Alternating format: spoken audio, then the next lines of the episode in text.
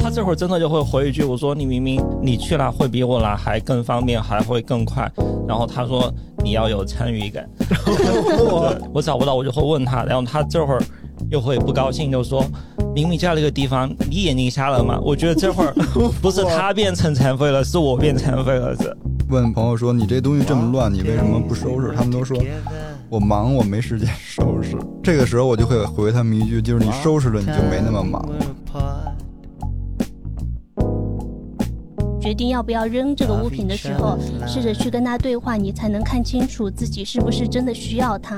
我们可能现在买的很多东西，它没有什么特别的那种，就是东西很容易得到，可能实在是削弱了一些那种呃特别珍惜它的心情。这种东西，你总觉得有一天自己老了，当我打开这个箱子的时候，我就会想起来。跟哪个好朋友一起去过什么地方？它有点像时间胶囊的那种功能。对对对，我我有时候还会有这种感觉，就是你扔掉了以前的东西，就感觉把过去的自己给扔掉了。你家里最没有用的、最值得扔的东西是什么？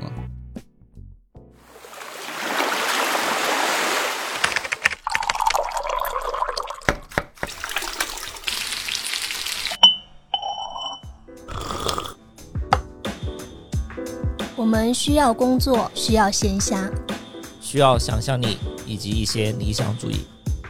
我们想要潜入生活，听见城市的风味。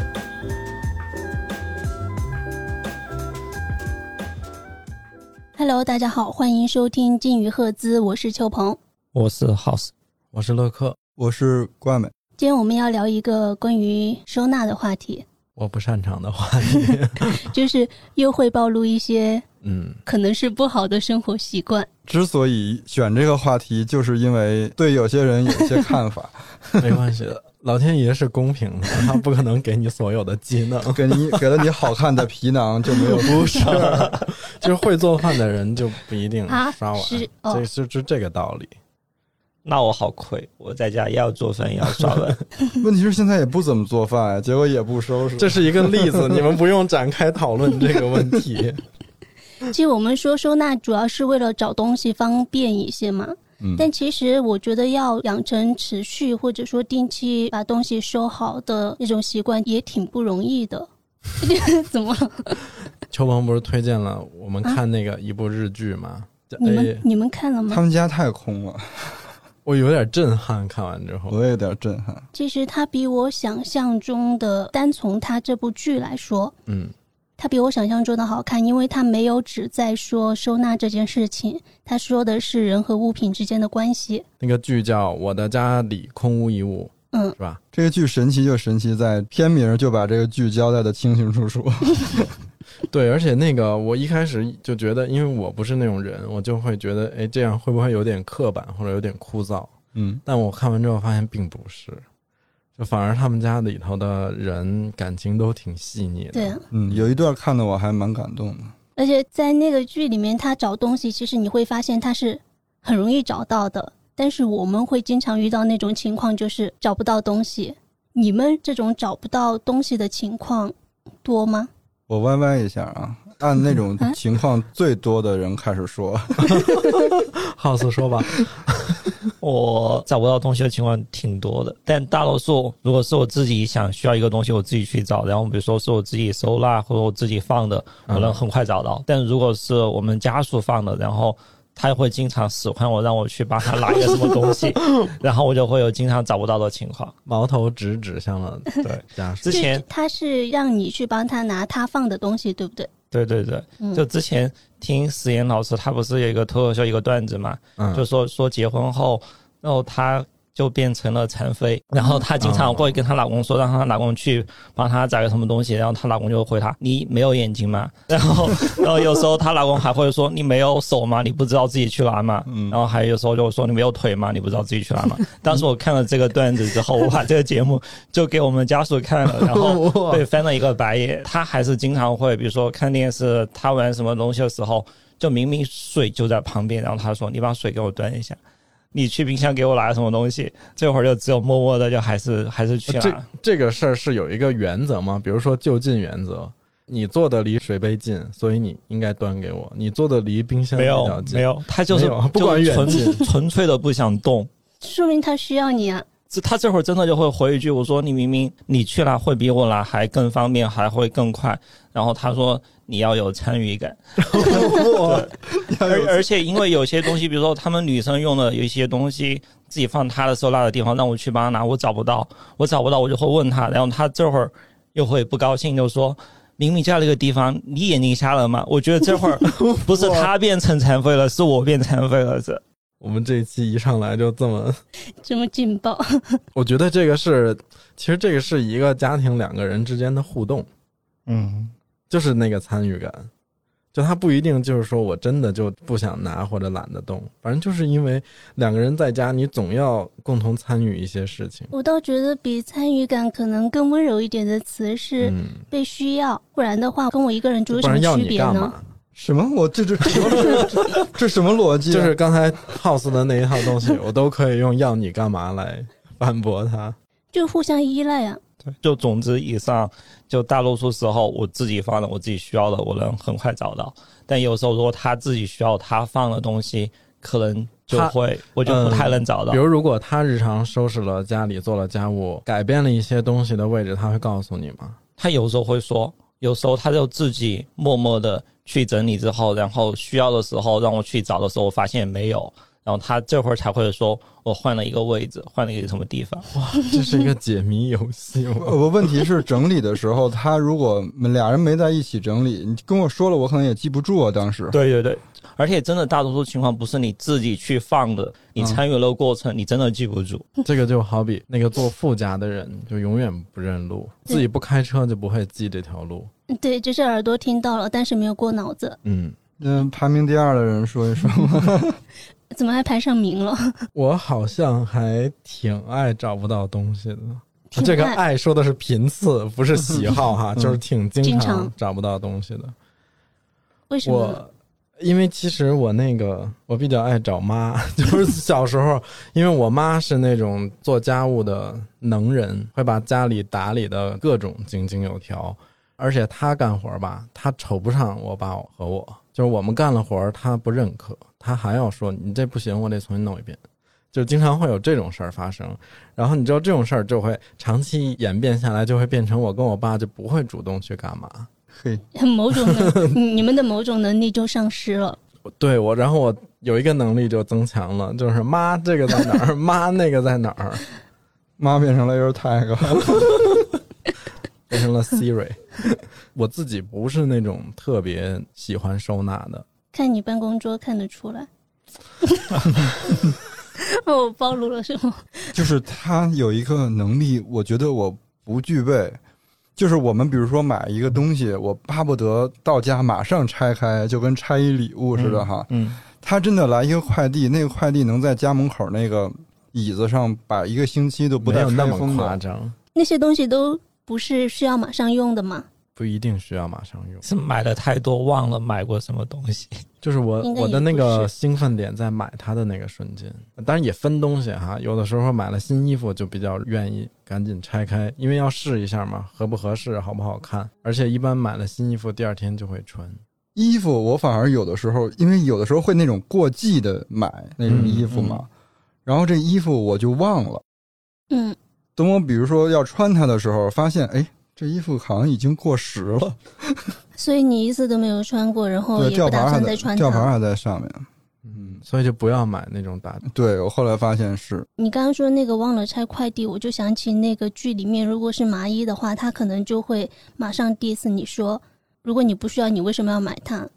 他会不会就是那种，如果刚才是乐叔那种例子哈，这个快递没开就直接扔了，嗯他没扔啊，没扔吧？他可能都不需要知道那是什么，因为嗯在那儿摆几天就证明这个东西并不需要或者并不重要。哦，你是说剧里面的那个女主角会把它给扔掉，不是说你会扔掉？哎，你说咱俩谁是最后一名？可能差不多吧。怎么自动就把我跟 House 画成了一个梯队，然后你们两个就是一个梯队？我们俩肯定是一个梯队啊，因为我从，从办公桌上看得出来。因为我基本上没有找不着东西的时候。我其实也是怎么好胜心还上来了呢？没有要分楚汉界的。嗯只是客观的讲生活习惯。我有一个跟电视剧里特别像的，我把我之前同学录什么的扔了，就是我觉得我从来不看它，然后我当时给自己说服的就是，我说我看的时候我可以管朋友借。哎，一样哎，嗯，完全一样。后来我发现，我跟我们那些有同学录的朋友都没有联系了。没有要找同学录上的朋友，发现同学录没有了。对，这是什么鬼打墙的？我觉得像那个剧里边麻衣那种啊，我咱们不说好不好哈，我做不到。比如说他把那个，因为他结婚了之后嘛，他有了结婚的对戒，他就把订婚的对戒扔了，因为他觉得也不可能带两个，那个就完全没用。那个我不能接受。对，而且像同学录、什么毕业合照这种。就是我们常理认知，它是有非常大的纪念意义的东西，我可能很难下狠心给它丢掉。但你说这些东西确实，你一年到头也不会翻一次啊。对啊，我是觉得像我们收纳习惯比较好的人，嗯，只要别人问我们东西在哪，就可以马上指给他，会有一点成就感。我最近还做了一个什么决定呢？就是因为我们家那个沙发我买了以后就没怎么坐过它，你要扔掉。我决定把它送给那个妙飞，然后因为他们四楼办公室那儿缺一沙发嘛。哦，对，有人要床垫吗？然后我后来发现我家里可以不用沙发，感觉他马上就要走入那个电视剧那个家庭了。你们看的时候没觉得很爽吗？我看的时候觉得很爽，是吧？当然我也没有他那么夸张，我有些东西还是扔不掉的。但是我有一个跟他比较一样的，尤其是在对于衣服上来讲。就是比如说，我今天买了五件衣服，嗯，那我可能会相应的扔五件衣服出去，嗯，哦，对，我以为你会在自己家里模拟那个购物，他不是有一个桥段，就是说，当人有物欲想要买衣服的时候，他怎么办？嗯，他把家里的衣柜、衣橱改成那个精品店的那种，那里很搞笑，因为那个剧整体有点中二嘛。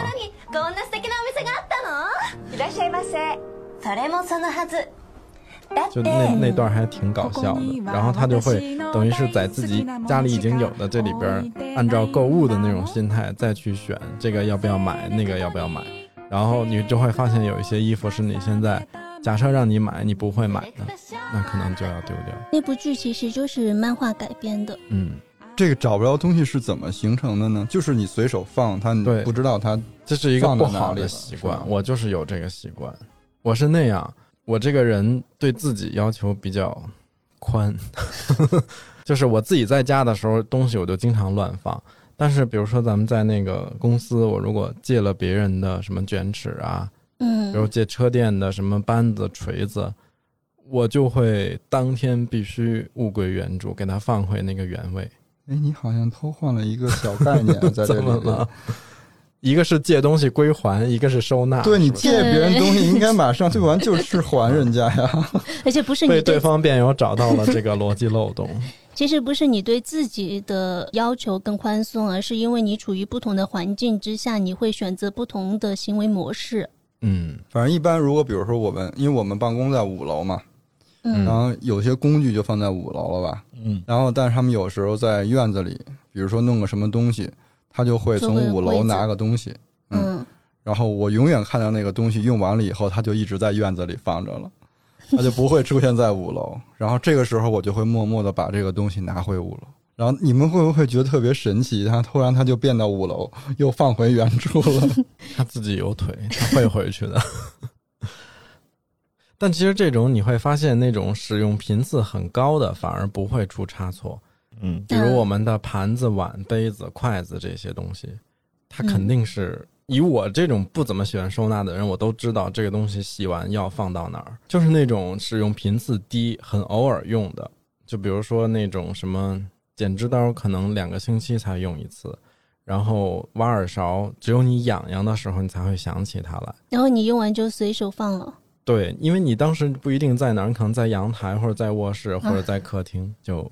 我只有过一次找不到嗯东西的情况。我想知道是什么。我有一件毛衣是没有扣子的啊，开衫，有时候想把它扣住嘛，找一个胸针，胸针当那个扣子，然后有一次就找不到，发现怎么都找不到，到现在也没有找到。不是，那明显就是丢了呀，那不是收纳的问题，是丢在路上了可能。像你说，你是因为你妈妈她太会收拾了，嗯，所以感觉你没有必要学会这项技能。嗯，我很神奇的是，我是小时候很小，可能刚上小学的时候，我被一句话刺激到了，我就开始学会整理家里的东西。因为我们是几户人家住在一起，然后有一次不知道是谁来玩，他们几个大人在那里聊天，那个大人就突然说到一句话，说：“他说哪个谁谁家的小孩特别会收拾房间。”你真的是不能用激将法。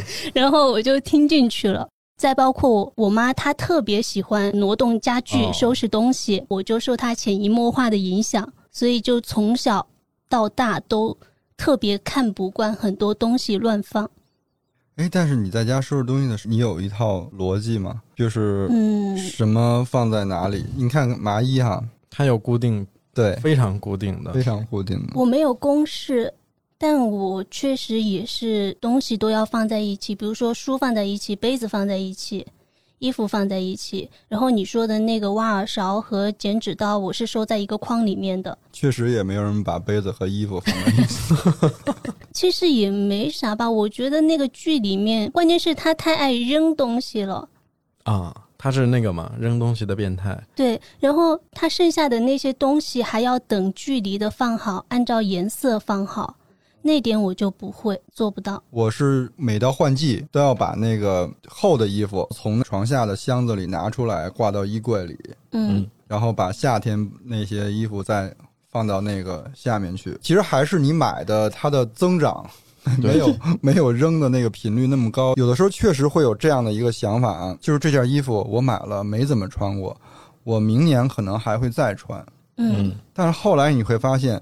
不会再穿了，但还是舍不得扔。对呀，但他因为他没怎么穿过，他甚至可能吊牌都还在，但他还是很好的，他看上去还是一件很新的衣服。只是你觉得，就跟可能现在穿衣服的审美不太一样了，你也穿不出去了。但可能说不定，时尚是种轮回。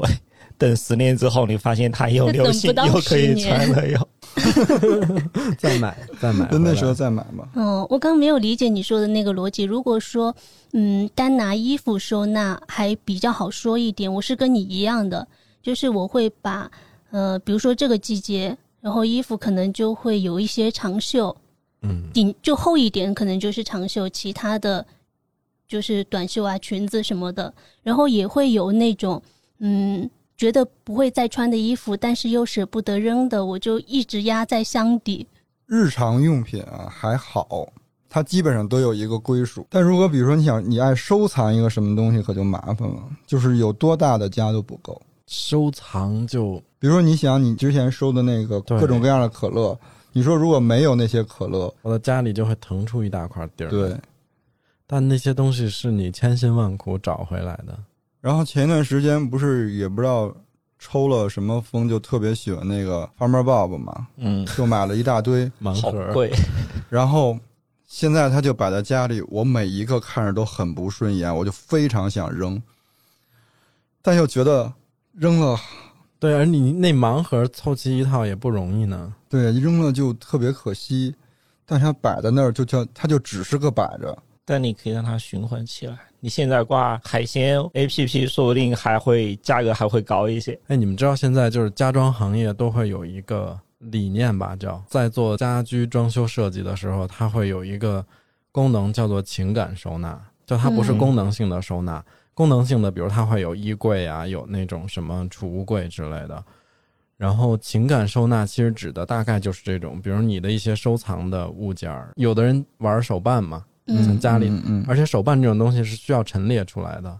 其实就是玩手办的人，他会觉得这个东西陈列出来，他每天摆在那儿看或者把玩一下，这个是他们的一个情感交流，他跟这个物品之间的情感交流。然后有些人可能是，嗯，收集一些什么插画或者。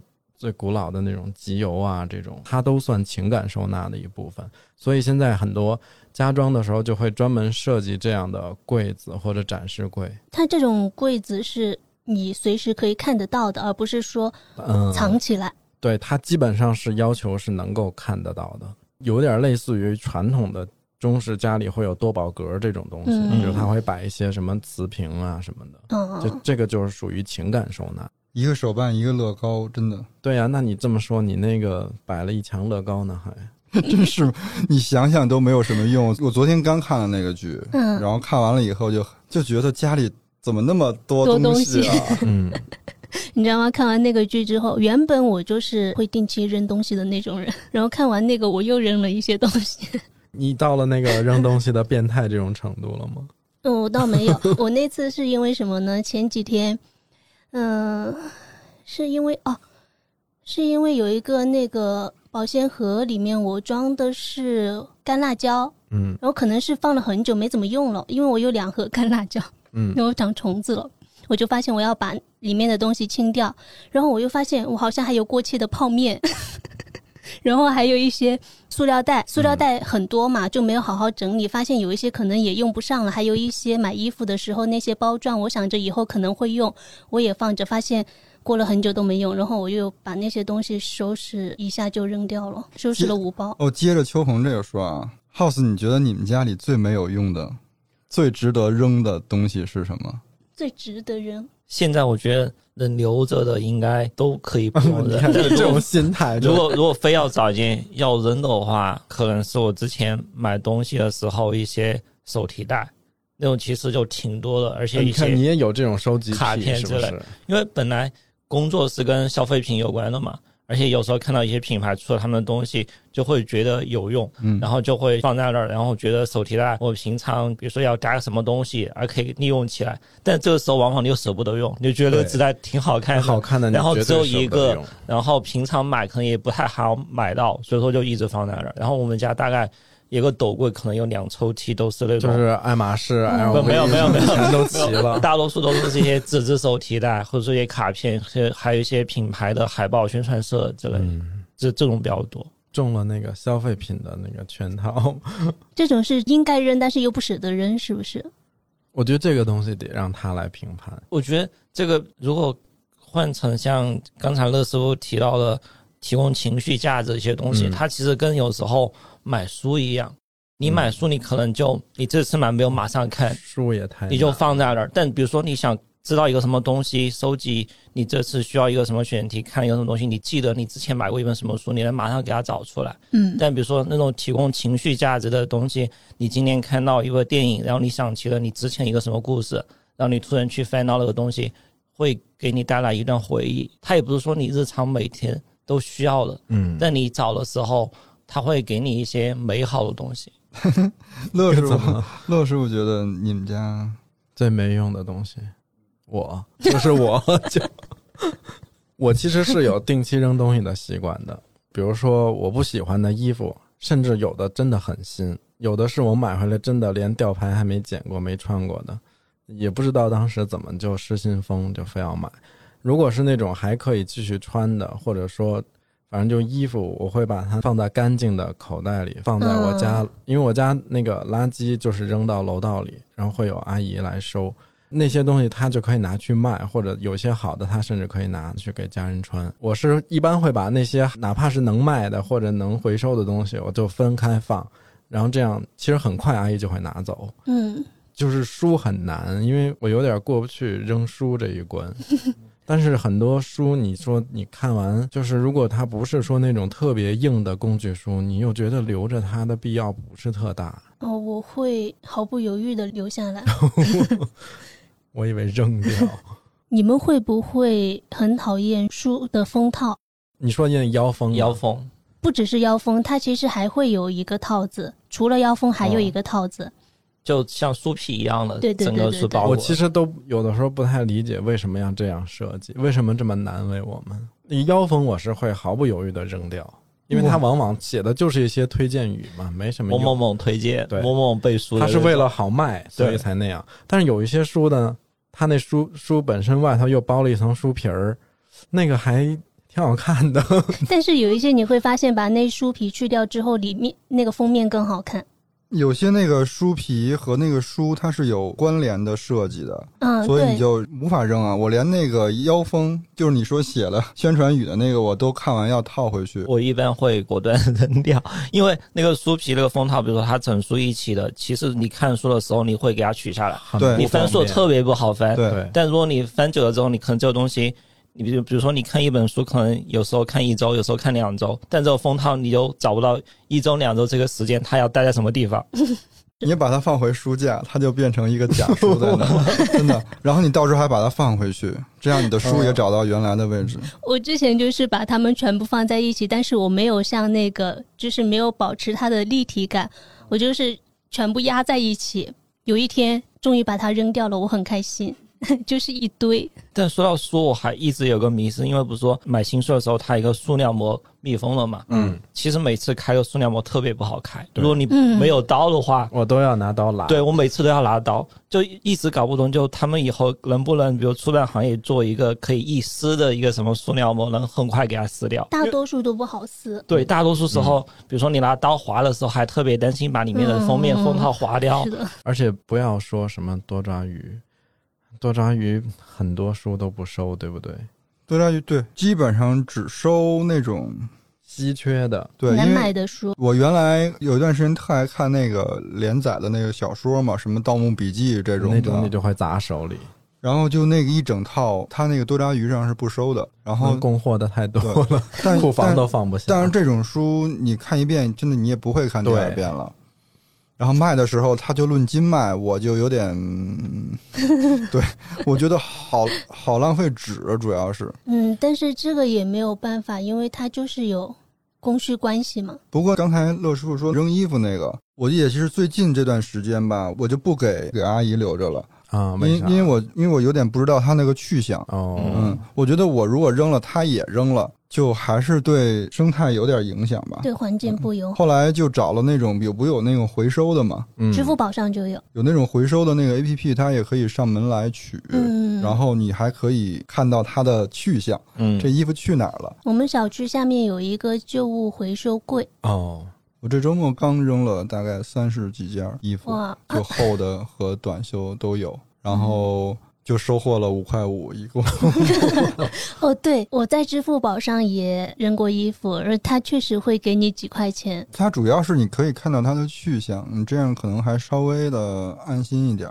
就是找不到东西，感觉是一个会让人崩溃，很容易测试一个人处理问题的态度。对我，我们有一个朋友，他有一个朋友。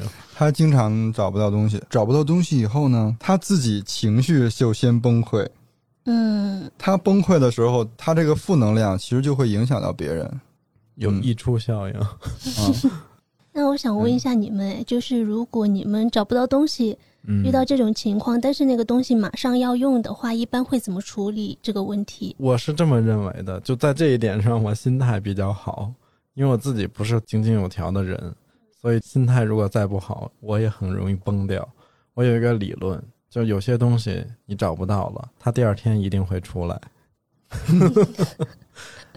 就比如说，呃，你要钉个钉子，嗯，然后那个锤子找不到了，你就把这件事情嘛。一个是首先这个事儿如果不是那么紧急，天塌不下来，我可以留到第二天再干嘛。再一个就是，如果当下必须要解决的锤子没有了，我拿钳子砸一下也可以嘛。耳耳挖勺找不到了，我拿棉签掏一下也可以啊。嗯，但这些啊都是不影响别人，嗯，是吧？呃，我们会经常会出现那种在工作上的一个，比如说一个流程，别人管你要一个什么东西。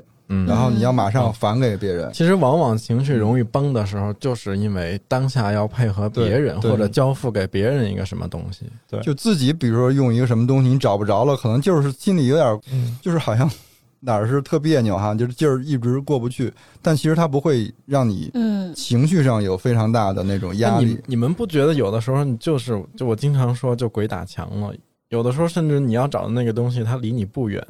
但你就是看不见它，这个时候怎么办呢？我选择重启一下。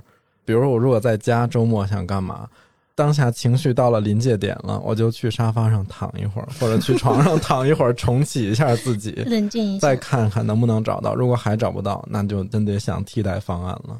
所以我觉得收纳这件事情，如果是一个人住哈，那你就是完全一个人的事情。对，如果是比如说合租啊、同居啊、一家人住啊。就像剧里面那样的，嗯，他很喜欢收纳，但是他不得不考虑他家里人的意见，对，就是这种边界感其实也有点难拿捏。我其实很喜欢的那个剧里边呢，有一个准则，呃，女主角麻衣是跟她老公，还有她自己的妈妈跟外婆，他们四个人一起住，就会把家里划成私密的空间跟公共空间。然后我特别喜欢的一段就是他们洗澡的那一段。哦，不是他们洗澡，就是家里卫生间，因为浴室的那一段。对，因为蚂蚁找到了一种东西，既可以当洗手液，又可以当洗洗发水，又可以当沐浴露，然后他自己就很很开心。但是可能家人就会觉得不方便，我想用别的品牌的东西。然后最后他们家就变成了每个人去那个浴室洗澡要拎着自己的洗漱包。然后那个他一开始就觉得这样会不会对家人太苛刻？会不会让家人不高兴？结果他妈说：“说哎，这样还挺好的，有一种去泡温泉的感觉。”啊，いいお湯だった。別にシャンプーお風呂場に置いてもいいんだよ。うん、いいのいいの。すっきりしたお風呂の方が気持ちいいし、なんかこっちの方が銭湯みたいで楽しいじゃない。そうなんですよね。これ結構楽しいんですよね。ね。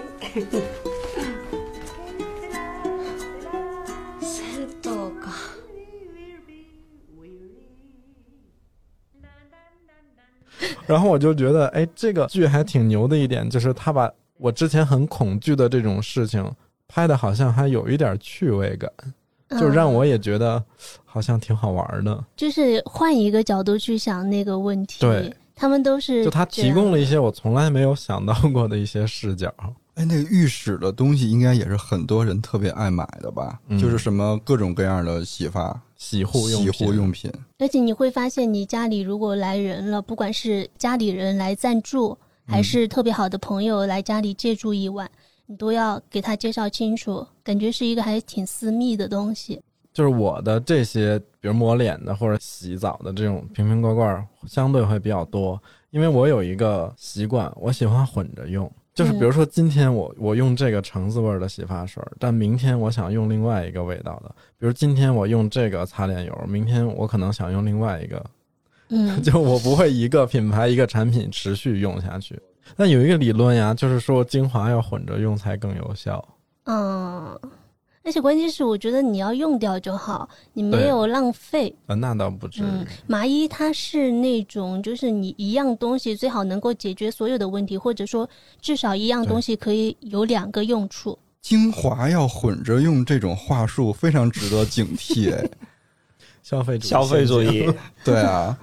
我觉得，而且那什么，之前那个早 C 晚 A，这个也是也非常值得警惕。我不信白天用的和晚上你看，你花的钱跟用的总量是一样的，只不过你一下买了俩，是吗？你每天用一个还不是？你就拿一些什么数学对啊，花的钱肯定是一样的呀。只是说麻衣崇尚的还是那种偏极简的这种理念，就最好一个东西多用，物尽其用嘛。这个其实是很多。所谓断舍离的这些生活方式的人提倡的一点，哎，他那里边其实有一段我看了特别感动。他有一天扔扔东西，然后跟他奶奶说话不要重，嗯，然后他外婆就生气了，第二天没有理他。然后正好那俩人第二天就单独他们俩在家，他们俩吃饭的时候有一段对话嘛。あの、あんたどうしてそんなに捨てたいんだい？え？ どうしてそんなに物を捨てたいんだいって聞いてんだよ。いやそんなこと急に聞かれても。ただ無性にっていうか。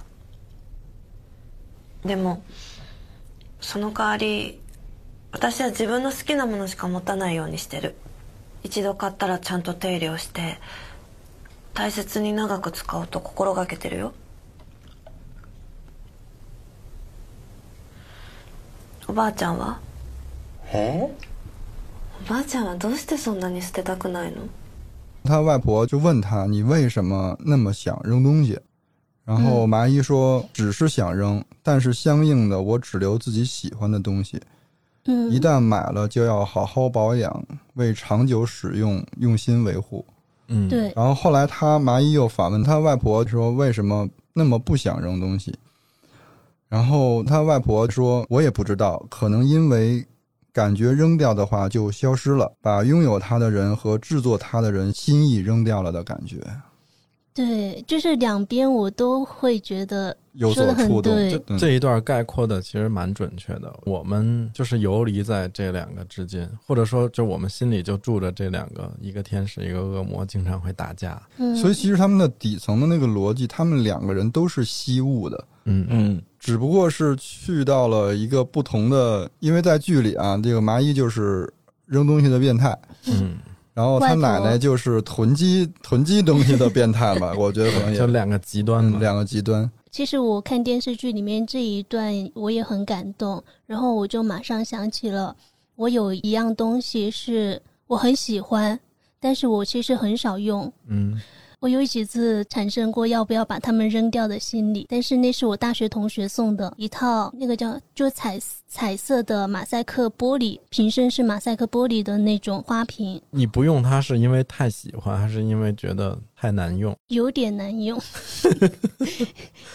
因为跟我家里的风格不太一样，我又觉得它单独是好看的。然后呢，我有外婆一样的心理，就是我觉得如果我把它扔掉，我就是扔掉了把我朋友。对我想起来就会觉得有点伤感。他那个剧里有一个理论，我觉得我还挺认同的，就是你买的东西，你就要用，嗯，才能证明你喜欢它嘛。但是还有一个对他反方向的一个，就是他外婆，呃，也不是外婆，可能我觉得好多人都会有这样的一种情况，尤其是长辈。就是这个东西，我非常的喜欢它，我才不用它。对，怕耗损。你们有吗？耗损你有吗？我好像没有。真的是日常能用的话，可能就要尽快的用起来。如果它就完全只是提供情绪价值的话，可能就你也没法用。你它不像食物一样，比如说你收纳冰箱的时候，你会把你之前买的各种东西，比如定期收纳一遍，你会发现有一些。快临期、快过期的，然后你想尽快给最近要不给它处理掉，要给它消耗掉，也避免浪费。但如果那种真的就像刚才说的，像情绪价值那种东西，它真的就只是放在某一个地方，然后你时不时你偶尔去找出来看一下，然后勾起你一段好的感受，好像就就够了。就因为我们四个人都没跟家长住在一起嘛，所以我们那种两代人的那种冲突其实是不明显的。因为如果比如说你跟父母住在一起，尤其是你要跟父母一起经历过搬家这种事儿的时候，你会经常听到一种词叫“破家值万贯”。那个剧里边不有一幕，他们家的那个房子因为地震，嗯，三幺幺地震就不能住了嘛。嗯，他们说用最极简的方式把那个能用的东西抢救出来，就搬到一个新家里。后来麻衣的妈妈看着那个也就两三个小箱子，她说。真正用的东西难道就只有这么一点吗？然后就是脸中透露着一丝伤感。本当に必要なものってこれだけなんだね。お母さん。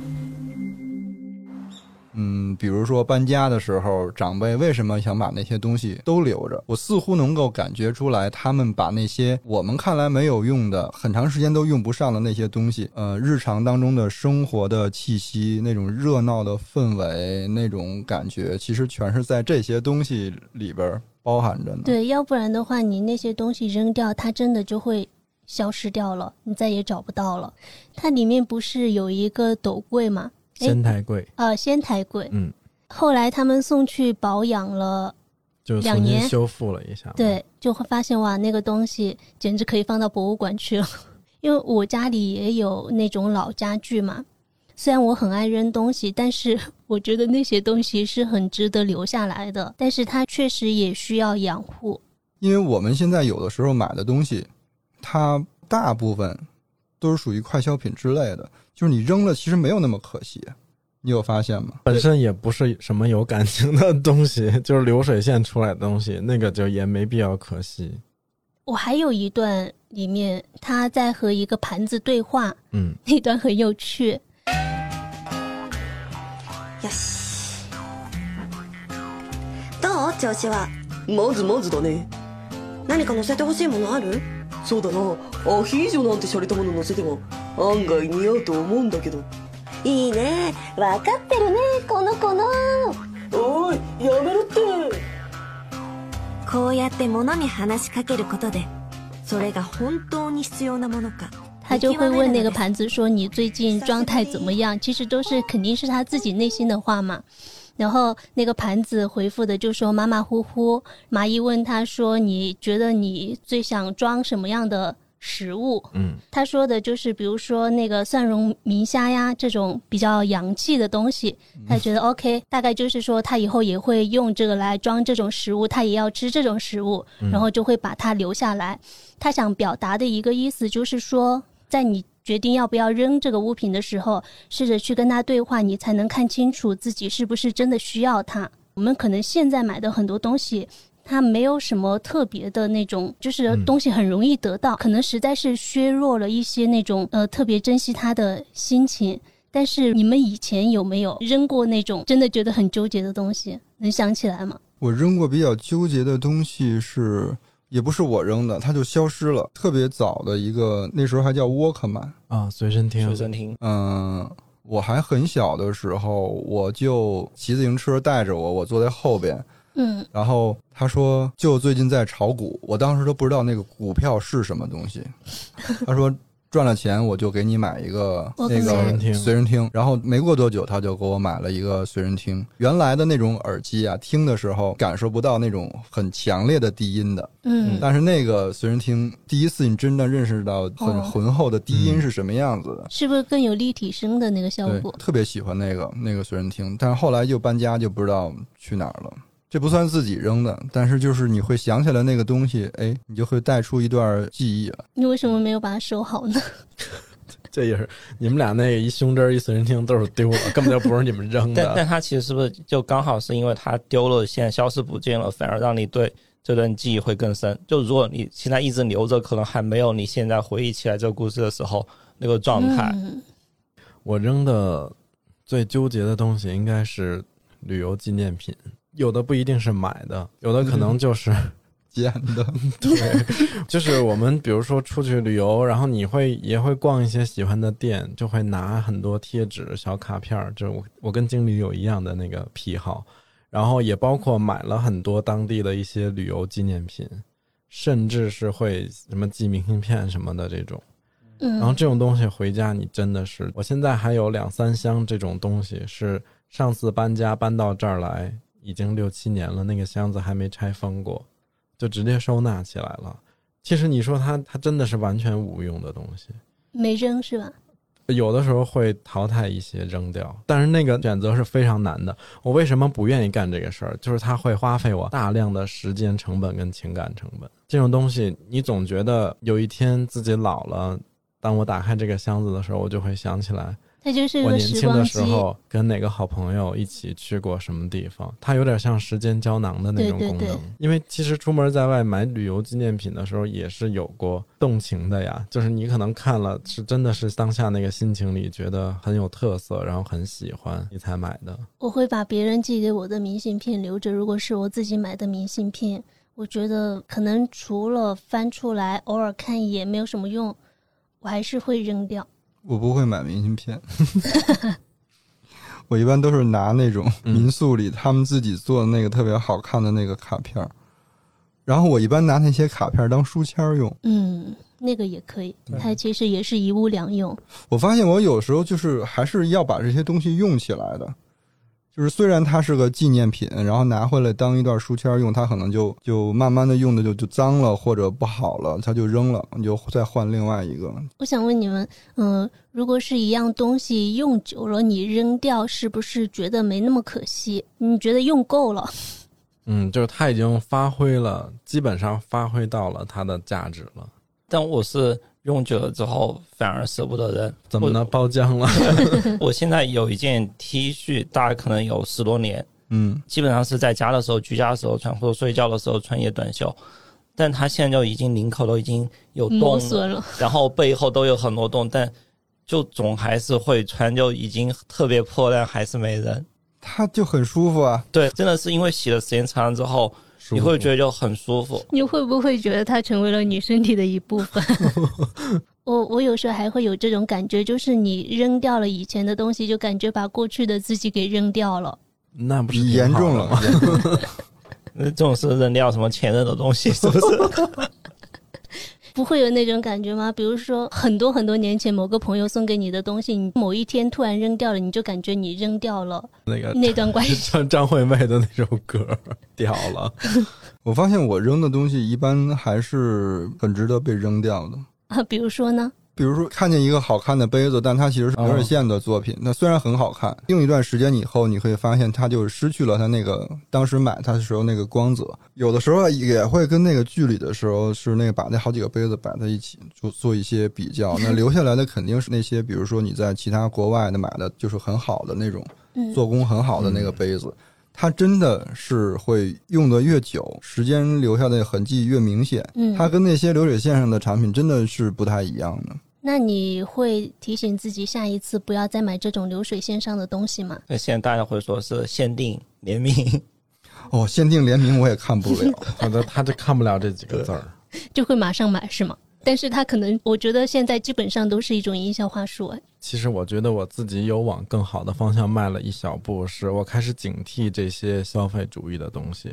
就比如说，当我们再去一些商家买东西、吃饭的时候，他有的时候会有一些什么赠品，或者是免费给你的一些小礼物。我现在会警醒一下自己，这个东西它符不符合我家居环境？嗯，然后有没有用？如果没用，我选择不要。就千万不要要了，因为要了之后，我就觉得我拿回家很难扔掉它。但是就是不要没关系，我没有产生这个浪费。拿回家之后，我总有一个心态，就是这东西甭管是买的还是人家给的，就扔了又浪费。以前。比如说，我们上一辈，他们可能会觉得，因为物资相对缺乏一点，他会觉得给了东西一定会要。对，我们现在其实有时候是不好意思拒绝别人，说我不要这个东西，因为别人给了你。现在这种我会真的很拒绝，就如果真的没用，你给了我之后，其实对他来说也是种浪费，他没有达到他的用途。对，然后还会给我自己造成负担。对，所以那些出周边的品牌要那什么。如果周边出不好，我反而不买了。可能，而且比如说 UMT 嘛，怎么回事？而且有些周边限定的，比如他当时说我只出多少套，但你过了一年过去，看到他还在卖这个东西。之前就买宜家跟乐高他们合作一个收纳盒那个，我也买了。对，就当时他出的时候，我特别兴奋，就觉得可能这次错过之后后面就买不到了。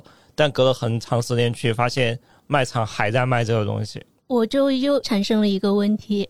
嗯，你们买收纳的东西买的多吗？就是用来收纳的东西，比如说筐啊，还有那种收纳箱、收纳的格子、收纳的抽屉。我成长了，我我 不去宜家就不会买这些东西。我发现。呃，我其实不怎么买，因为本来我也不是特别擅长这个事儿。然后，但是这样，就我经常会，比如说，原来刷豆瓣或者刷小红书，会看到一些家居收纳博主，嗯，然后家里会有各种各样的白色塑料制品来分类。嗯，我不行这些东西，但那个也不是我喜欢的风格，所以我就觉得，索性那我也不要买。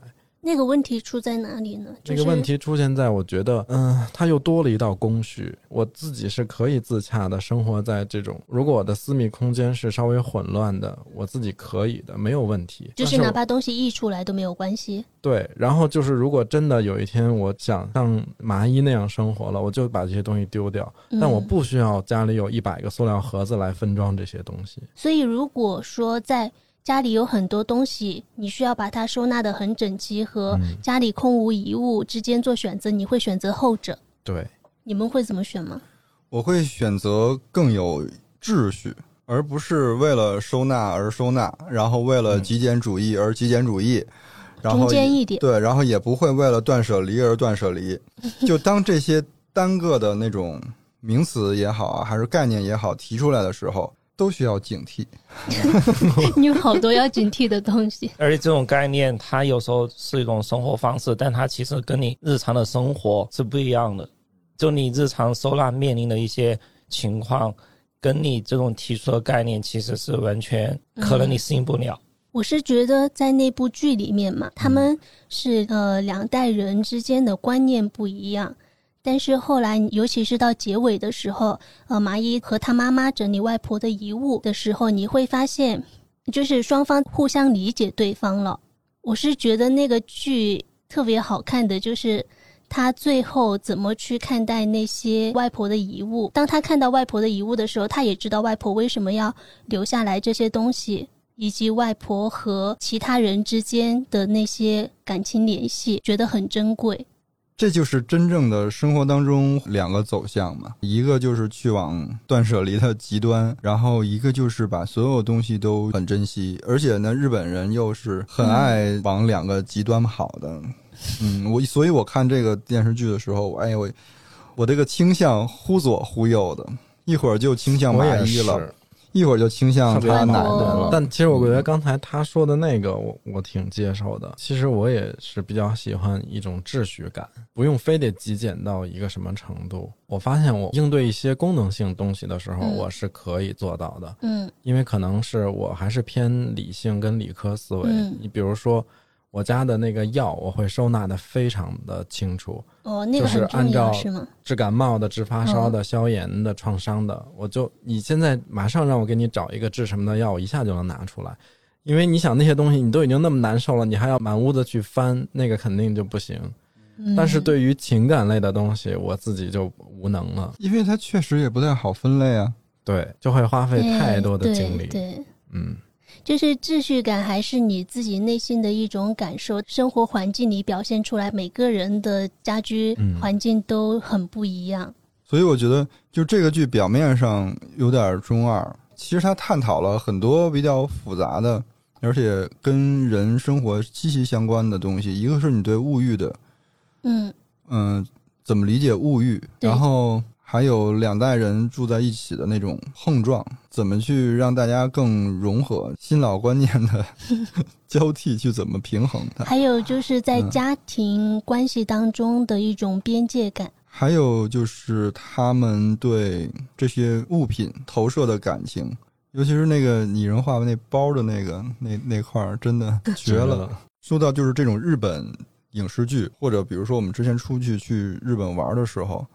这种秩序感的这种感觉，我其实大概率应该是一个一有秩序约束我就受不了的那种人。但其实一身反骨，就什么东西你如果规定我必须这样，我就偏不。但是呢？但是但实际上你东西都收的很整齐啊。那是他自己规定的呀。但你不能规定我必须放在那儿，那我就马上给他胡噜乱了，好逆反。但是你到了日本，你就会。自然而然的，你觉得它这个秩序感还有点魅力和对，你就非常的舒服。我有一次也是去日本旅游的时候，一下飞机都惊了，因为就是出境旅游下了飞机，先要过海关办边检的那些手续嘛，最后才是拿行李。然后那次下了飞机之后，当走到那个行李转盘的时候，我就发现这个航班的所有人的箱子已经按照颜色跟大小按顺序摆好了，这就是黄色从大到小。然后绿色从大到小，那是你唯一一次遇到吗？还是它都是这样的？可能就是那个机场那个空港是这么干的。我觉得这很厉害啊！我为什么不愿意托运行李？就是我不愿意等，你不愿意去人堆里去挤着拖你那个箱子，哪怕不是人堆。嗯，你看那些转的时候，你需要目不转睛的看，要不然他又要转一圈，就很烦。对。而且有好多人好着急呀，反正就整个那个过程是我觉得很狼狈的一个事情。但是就那次突然间有了这一个反差之后，我发现其实，在公共场合真的秩序感太棒了。你们还会保持现在的收纳习惯吗？或者说想不想稍微改进一下？顾老师说我没有什么可以改进的。嗯，我还要再尽力的优化自己。我觉得我不能变成那个扔东西的变态。我觉得我看完以后就有点那个趋势了。我看我们家所有东西都觉得多余。我也觉得这个剧挺有魔力的。我其实一开始啊，我在看这个剧之前，我都觉得我并不怎么向往那种断舍离的生活。然后我就觉得我自己生活在我自己的私人空间里，就是我个人的秩序就好了。但后来我看了那个剧，就发现好像如果像那样生活也挺有意思。因为你确实跟着那个剧，你就会不由自主的思考。它有一个特别强大的逻辑，就是这个东西有没有用。嗯啊，如果你拿这个标准来评判，我们家里应该百分之八十的东西是不符合这个标准的。而且我经常买东西有一个毛病，它别成套。这东西要是一套的。就算那杯子长得一样，我也必须买一套。或者你发现你只用那其中的一两个而已。现在我觉得大家邀请朋友到家里去聚会的机会也很少，实在是用不上。我有时候多留一些东西是杯子、碗呀什么的。有时候我是想着，万一朋友来，你刚刚说到那个沙发的问题，我也不怎么用沙发。然后最近我弟来了，他要睡沙发，我就发现，呃，他还是有用的，而且那个是租的房子，我也扔不掉。啊，那你这么说，我最近家里扔了一挺大的东西，其实也不是扔，给人了。嗯，我把次卧的床给废掉了，取消了，就因为之前想的是爸妈不在这边嘛，就他们偶尔过来玩什么的，还是可以住一下。对啊。但是疫情三年，我爸妈没来过成都。然后就让我对这个事儿有了一个反思，嗯，就他们这个次卧，其实一年到头有人睡超不过五天，嗯嗯，那我就觉得为什么不能去家旁边的酒店？啊，或者说他来了，我让他住我的床，我睡沙发。就想通了这个问题，我就决定把次卧改成我的工作室，晚上加班的地儿。对，你就多了一个可使用的空间。因为我次卧在我家是个心病。你想，现在房也都不便宜，那么大一个屋，天天那么空着。我觉得你这个说完可能引发很多人。我不要为了 那个省这几天酒店钱，然后就是那间屋常年就没有人使用。House 要不要发表一下你的？我可能最近在收纳上，因为我们家收纳大多数都是我们家属做的，除了厨房的或者冰箱一些东西，还有一些家电、一些比如说操作的一些工具，那种是我自己收纳的，大多数都是他自己收纳好。然后我觉得我可能只要把我们家属服务好，然后我我我不会影响家庭关系，可能就好了。但前段时间我扔了一个我特别舍不得的，觉得也特别可惜的一个东西。就是之前这么多年看电影不是电影票嘛，然后电影票跟我一直留着，但其实电影票有个问题就是它会褪色，对，它是热敏打印，对，然后有字都看不见了。但它是跟不同院线有关，我发现有些院线那个就掉色特别严重，但有些院线的它的电影票都一直就特别清晰，就它只好，对，就只好。然后就前段时间我把所有电影票一大盒找出来。就扔了大概可能有一大半以上，因为他已经看不清你当时看什么电影，然后那个名字或者什么时间，那就彻底连情感价值都失去了。就对，就特别没有。但有些那些人还看清名字，你会发现哇，以前居然还上线了这种电影，然后就现在都看不到了。然后也会觉得这两年好像真的去电影院看电影的次数越来越少，感觉真的就很久没有去电影院看什么电影，而且本来可能有时候。你想在豆瓣上看，比如最近有什么电影要上线的，你有什么期待特别想看的，也找不到了。也，嗯，郭老师怎么都掐人中了？听了这段儿，但是我刚刚，但是我刚刚听 House 说，我觉得他和电视剧里面麻衣的丈夫还挺像的，就是很配合。她丈夫真的非常好。为了配合麻衣，然后就降低自己的物欲。嗯，他那个理论我觉得也挺逗的哈。就是我无法丢东西，我干脆不买。嗯，其实也是一个比较明智的。突然想到，其实收纳，比如说，呃，如果不是一个人住的话，两个人住，或者说跟父母一起住，其实你自己家里面收纳东西能不能保持一种比较整洁、能快速找到东西，其实跟每个人的分工有关。嗯，就比如说你在家里，你就主要负责哪一块的？比如你负责洗衣服，然后负责折衣服、衣柜这种，就他可能很快找到。比如说你是负责厨房那一趴的，或者说负责一些工具这种的话，就你自己去放，然后别人需要的时候就找你。很少有情况是两个人要共同收纳参与一件事情，因为比如说两个人有时候时间可能没在一起就不合适。就比如说我们家可能一些所有床单都是我们媳妇儿她去收纳，然后她又明明。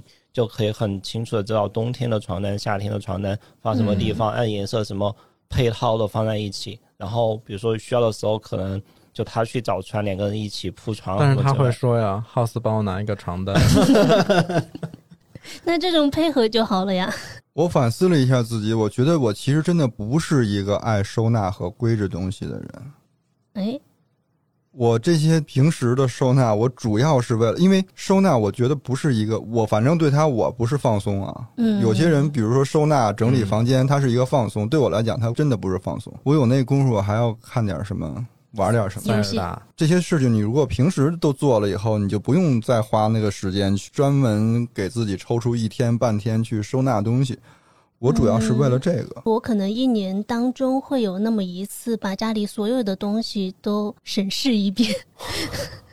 你还赶上一个大假，要不然这普通的一周末，感觉你都做不完这件事儿。我前两天有一个朋友，也是我家的邻居，嗯，他跟我说，他花了可能将近三四千块钱，请人帮他丢掉了家里的 N 多东西。他请了一个那个号称是什么专业的收纳师的那个团队，可能要四个人还是几个人来给他们家搞了七八个小时。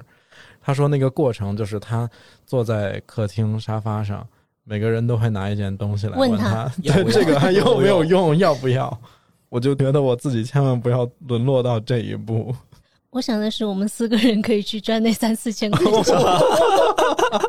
对对对，因为要看家里大小啊，因为我东西本身不是很多，平时也会规整一下，只是说有一年中会有那么一次的话，你再看一下这些东西，就真的有一些还是过时了，或者说你真的不需要了，我觉得需要减轻一点负担。确实是，嗯，我刚才那个问题我没回答，我发现我们家最多的东西就是玩具。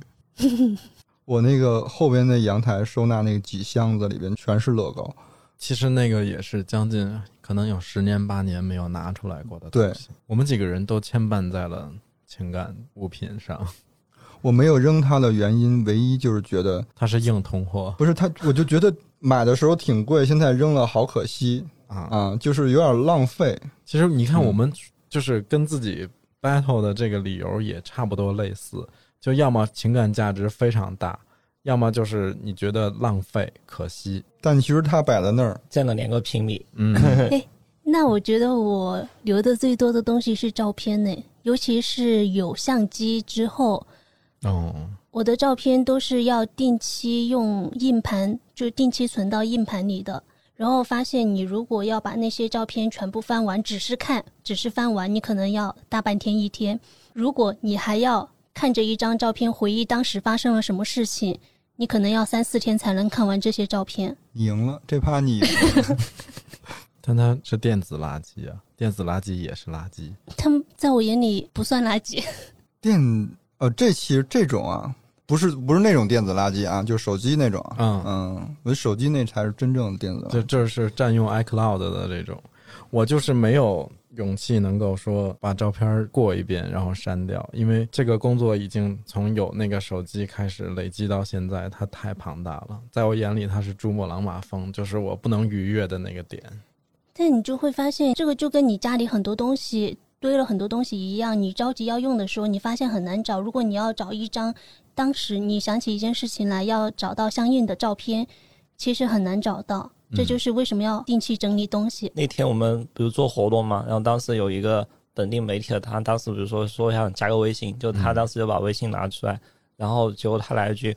我手机缓存太多了，有点卡，现在就扫不了。你等我删下照片，然后那会儿我手机不是二维码一拿出来，然后就大概等了他一会儿，他真的就把微信里的照片真的要清理了一些之后，他微信才能正常的扫。我之前也经常遇到，比如手机那个存不够了，然后其实你买 iCloud 还挺贵的。然后后来我就想，哎，那我可以买一块移动硬盘，然后就把这些东西都放硬盘里。后来也这么干了，结果发现我又很怕硬盘坏掉。对，天哪！就这个事儿饶了没解决，又给我增加了一样东西。而且硬盘其实也不便宜，也要几百块钱。对啊，你又不敢买那种崴的撇对，的。最一般那你的要4-5百，买了之后，我发现我云上一份儿，硬盘上一份儿，手机里还一份儿。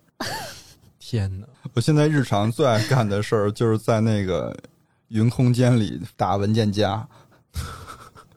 收纳，对，就是把各种各样的照片分类收纳在这个文件夹里，删的删那该删的删。其实，哎呀，说白了就是，其实还是为了到时候找的时候方便。嗯，因为经常不是那个问朋友说你这东西这么乱，你为什么不收拾？他们都说我忙，我没时间 收拾。这个时候我就会回他们一句，就是你收拾了，你就没那么忙了。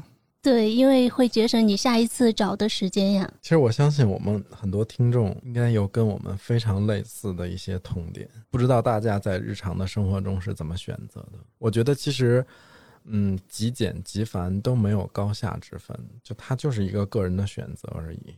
其实也想听听听众朋友们对这种东西的自我选择到底是什么。嗯，如果再实际一点，就可以分享一下自己的整理物品的技能。然后也有可能像你说的，可能会遇到一些困扰，也可以留言聊一下，说不定。咱们成立一个那个互助会，扔东西互助会，互相帮忙扔点东西。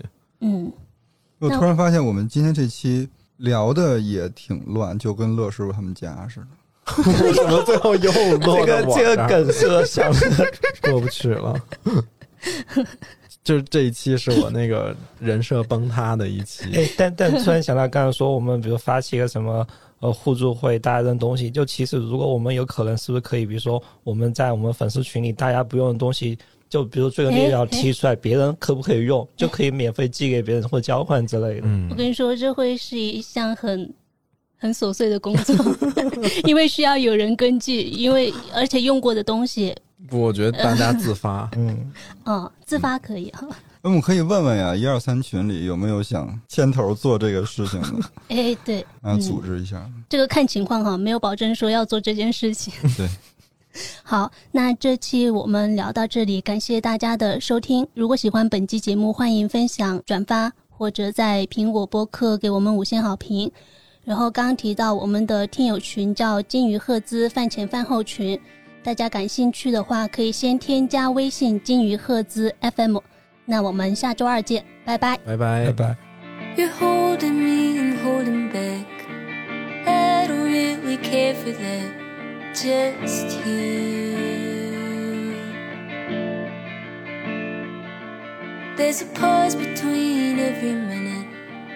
Feeling like I need something. It's just you.